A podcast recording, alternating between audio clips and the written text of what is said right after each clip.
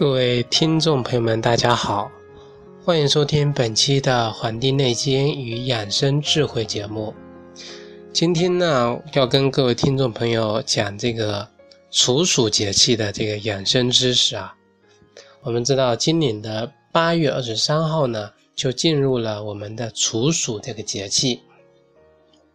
处暑的处呢，它是终止的意思。也就是说啊，这个夏天的暑热呢，它正式的结束了，终止了。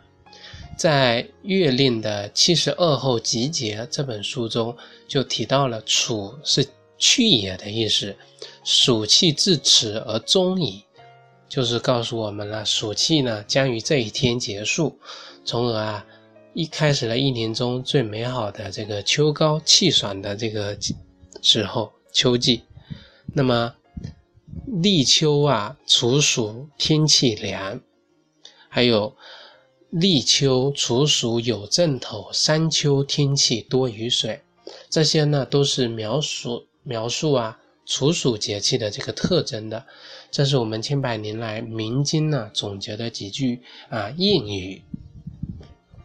当然，跟其他节气一样啊，我们处暑呢也有三候：一候阴乃祭鸟。二后天地始肃，三后啊和乃登。这个节气中啊，这个一后这个老鹰啊，它就开始了大量的捕猎鸟类啊。这个老鹰呢，感受了天地肃降的这个阴气呢，开始用捕鸟来祭奠，所以叫祭鸟。这个天地间呢，万物也开始了这个凋零，所以天地始肃就是这个意思。这个禾乃登啊，这个禾啊，就是代表了黍、稷、稻、粱这些农作物啊，这些农作物的总称。这个登啊，就是成熟啊。这个禾乃登，就是说告诉我们这些农作物呢，它成熟了。在这个秋季啊，人们会出现两种情啊，三种情况。第一种啊，就是容易出现这个秋乏，因为啊，结束了这个夏炎热的夏季之后呢，迎来了这个天清气爽的秋天啊，人们感觉会比这个夏天舒服多。但是有一些人他就会容易出现啊困倦、疲乏的这个感觉，这种情况呢。现象我们称之为秋乏。秋乏呀，是补偿夏季人体超常消耗的啊这个能量的一种保护性的反应。经过了这么一段时间的啊休息、调整、适应之后呢，这个秋乏呀，自然而然的就会啊消除。这跟我们的这个春困啊有点啊相关系啊。还有啊，这个。如何防止秋乏呢？首先啊，就是要有适量的体育锻炼，增强自己的身体素质。比如说跑步、登山这些有氧运动就非常好。其次啊，这个良好的睡眠呢，啊，睡眠啊有养阴培元的效果。特别呢，睡觉的时候，如果是在子时之前啊，啊，因为这个子时啊是阳气最弱、阴气最盛的时候。这个时候睡觉啊，可以达到事半功倍的效果。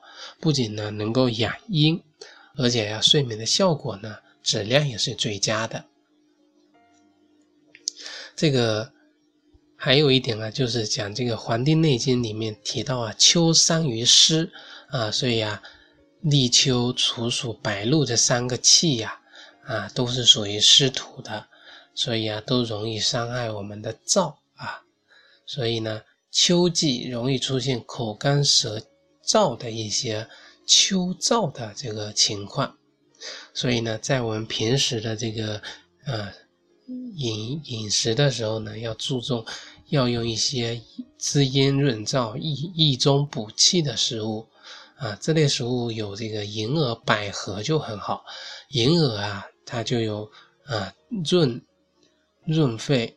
滋阴养胃生津的这个益补的这个作用，那么在做这个银耳的时候呢，就可以用水呀浸泡，泡发之后啊煮烂，加一些冰糖来服用。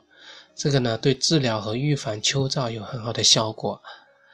百合啊也有养肺阴、润肺燥，起到这个清心安神的功效。在这里呢，我还要推荐这个西洋参。我们知道这个西洋参它就有抗疲劳啊、抗这个缺氧的这个情况。那么秋天人们出现了啊阴虚少气、口干口燥、萎靡乏力的情况啊，可以在这个煮粥的或者是炖肉的时候呢，放入一些西洋参，它就能够起到镇定防秋燥，还能够温和滋补啊。那么还可以啊，在平时啊喝这个水的时候呢，用这个西洋参冲泡来喝，那么也是非常的方便的。嗯，那么这个西洋参啊，它呢是甘味苦凉，归我们的心肺肾经，它功能与主治啊，就是能够益我们的肺阴、清虚火、生津止渴这样的功效。除了这个出现的秋乏、秋燥，那么秋天还容易出现上火。上火呢，是我们中医的一个术语，后来呢就成为了家喻户晓的口头语了。中医啊，对人体的耳、鼻、喉、口、舌、齿、咽喉等部位所表现出来一系列的火热的症状呢，概括为上火。那么容易表现为啊啊。目赤啊，眼边烂啊，还有这个眼屎，还有这个耳鸣、耳堵、鼻塞啊，肿痛、烂嘴角、口干舌燥、舌红、苔黄、口黏、口腻、口疮、口黏膜溃烂啊，还有这个咽喉的肿痛、咳嗽、痰黄等等的情况。那么。人们为什么出现上火的这个情况呢？我们中医认为啊，代表了我们人体体质和体能的阴阳气血的四方面呢，受到了不良的外界的因素影响和体内的内部失禁的影响啊，导致了这些功能失调，就容易出现上火，或者说其其他的一些这个病症。那么要想避免秋季不上火呀，其实非常的简单，那就是加强自身的保健意识，要戒烟，少饮酒，多喝水，室内呢常开窗通风，常常呢到室外的运动，特别呢是要少熬夜加班工作啊。那么公休日呢多睡一会儿，作为补偿啊。养阴呢，对这个防止上火呀。非常的有好处，而养阴最好的办法呢，就是睡眠啊，睡觉呢是能够补我们的阴的，这个呢大家一定很知道。除了这个促进上火，我刚才提到了我们的这个咽喉的这个情况，那么我们秋季呢容易犯的一个疾病呢，就是啊肺经的疾病啊，比如说这个咳嗽。五行学说里面呢，这个秋季跟肺皆属金，啊，中医上说呀，肺经肺经，啊，肺燥呢，首先是犯我们的肺，所以啊，引起咳嗽。因为啊，秋伤我们的肺，肺呢为焦脏，肺呢也居我们的上焦，为水之上源，上火正向未得清理啊，肯定会出现咳嗽。那么。症状呢，多表现为无痰、少痰、干咳，容易出现声音嘶哑啊，这个咽喉痛，或者说轻微的发热这些情况，在我们中医里面的病症呢，称之为啊肺燥咳嗽啊肺燥咳嗽。那么对于这种症状较轻的肺燥咳嗽呢，可以通过多喝水，或者说吃一些梨、白胡萝卜。啊，还有这个百合这些能够清肺、清肺热、养肺阴的食物，还有啊，可以制作一些像这个雪梨炖冰糖，还有这个萝卜蜂蜜盐，或者说百合蜜这些饮品啊，来进行这个缓解人的这个症状。那么这些做法呢，大家呢可以啊去这个，啊。我们的这个万能的搜索引擎里面啊，去这个去搜索。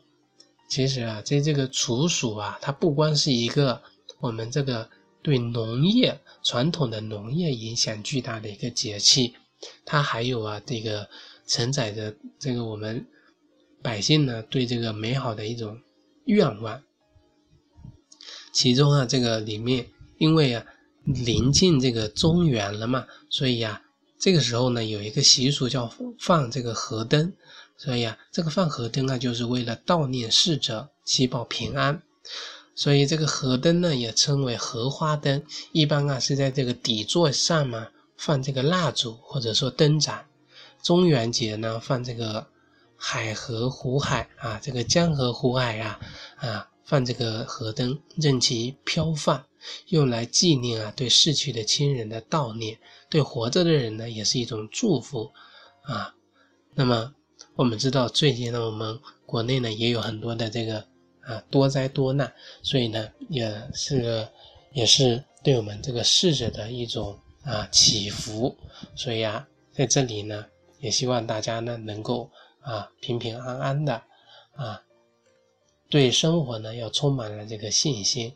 秋季啊就是一个让我们反省的一个季节啊，是一个反思的。在一个秤上面去衡量自己啊，春夏养阳的时候的一个得失啊，可以反省自身的学习上的得失、工作上的得失、为人处事上面的得失。所以啊，这个季节呢，它有多重的含义。感谢大家呢收听本期的《黄帝内经与养生智慧》节目，咱们下期再会。